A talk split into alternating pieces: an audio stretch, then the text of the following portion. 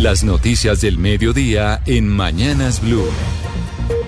Como siempre, al mediodía nos conectamos con el equipo informativo de Blue Radio y a la cabeza de don Leo Sierra para conocer el resumen de las noticias a esta hora de Colombia y del mundo. Don Leo, buenas tardes y bienvenido. Buenas tardes, eh, Camila. Y sin duda la noticia a esta hora es que por fin ya está listo el decreto con el que se congela el aumento de los peajes de la ANI y del INVIAS. Recordemos que el ministro Guillermo Reyes el pasado viernes había hecho ese anuncio aquí en Mañanas Blue en Blue Radio diciendo que no iban a incrementarse los peajes que están administrados por la ANI y por el INVIAS. El incremento obviamente era del 13%, pero varios peajes, como a medianoche nos llegó el decreto, Camila, subieron ese 13%. Incluso el peaje también de la vía Bogotá-Villavicencio subió un 16%.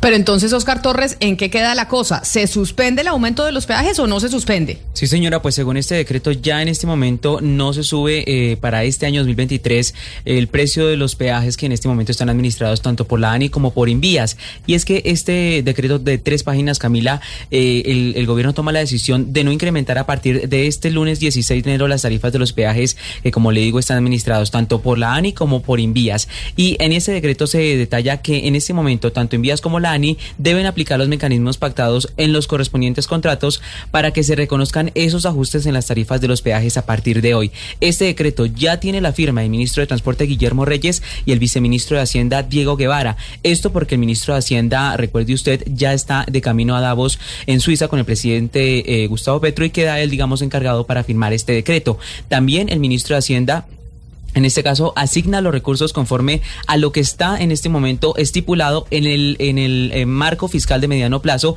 y de allí es de donde salen también eh, junto con el marco de gasto de mediano plazo del Ministerio de Transporte de donde salen los recursos en este momento por parte del gobierno para eh, solventar o tratar de frenar estos aumentos en los peajes de la ANI Leonardo.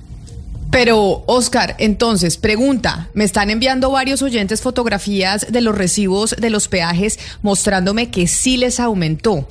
¿Qué pasa con esos peajes en donde sí aumentaron? ¿Esos no pasa nada con este eh, decreto que emite el gobierno nacional o sí pasa?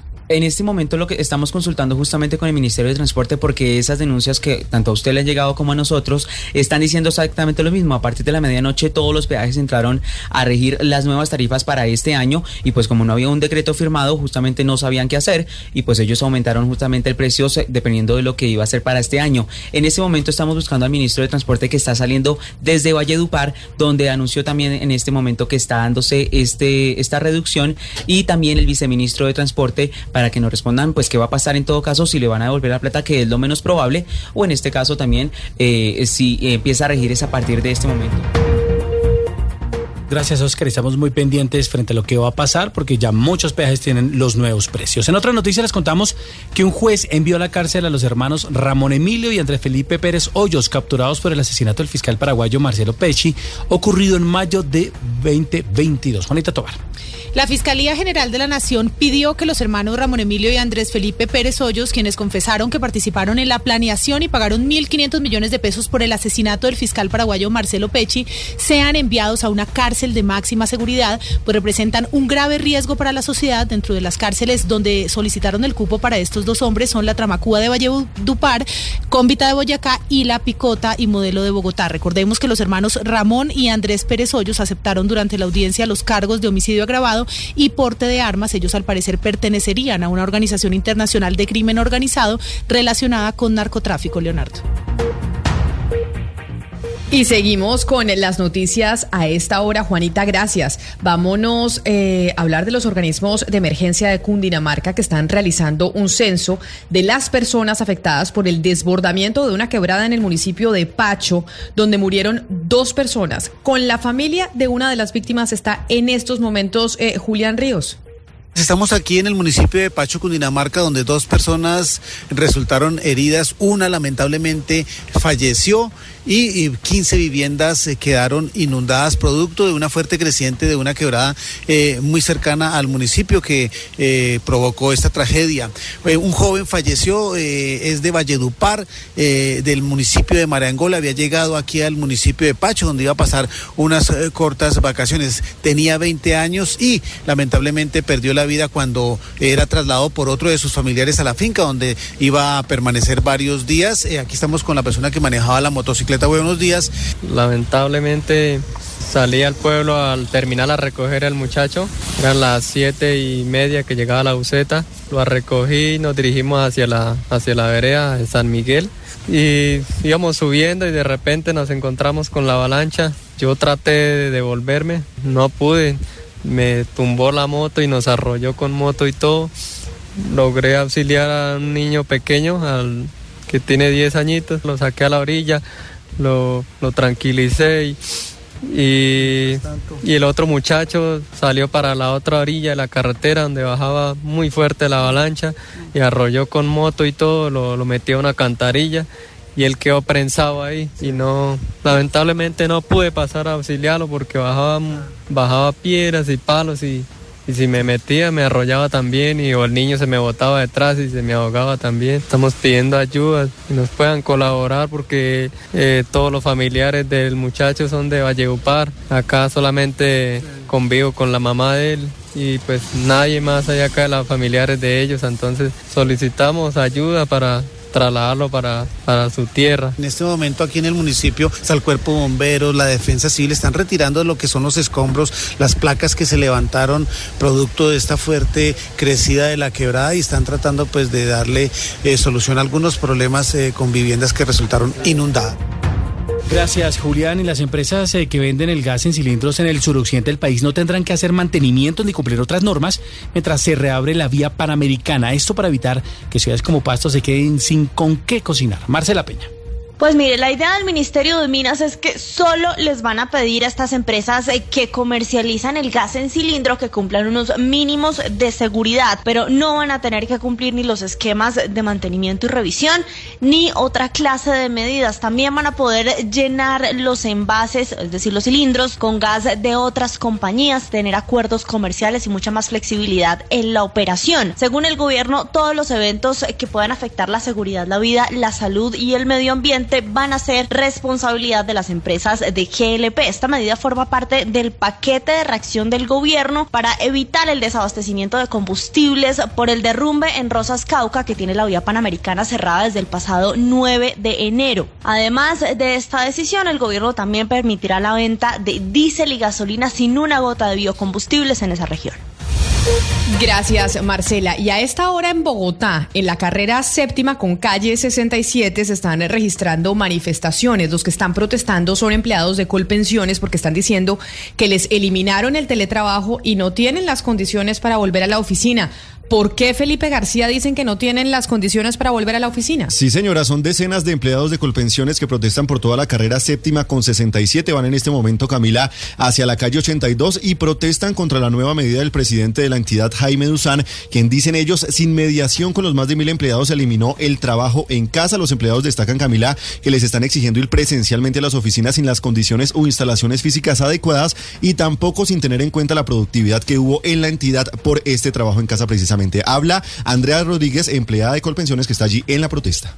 Exacto, ni las condiciones y no está manejando el tema de la austeridad del presidente Petro porque él mismo, ellos mismos sacaron una resolución donde mostraban todo lo que se habían ahorrado, imagínate, en arrendamientos de los edificios. Eh, hay una cocina muy pequeñita para todos los que somos, esa oficina no tiene ventilación, o sea, es una cantidad de condiciones y no necesitamos ir a nada porque todo lo podemos hacer desde la casa. En este momento, Camila, los manifestantes con pancartas y pitos van por toda la carrera séptima pidiendo la presencia de algún alto funcionario del gobierno y dicen que no es necesario gastar plata en arriendo cuando se puede trabajar en casa teniendo incluso mayor productividad.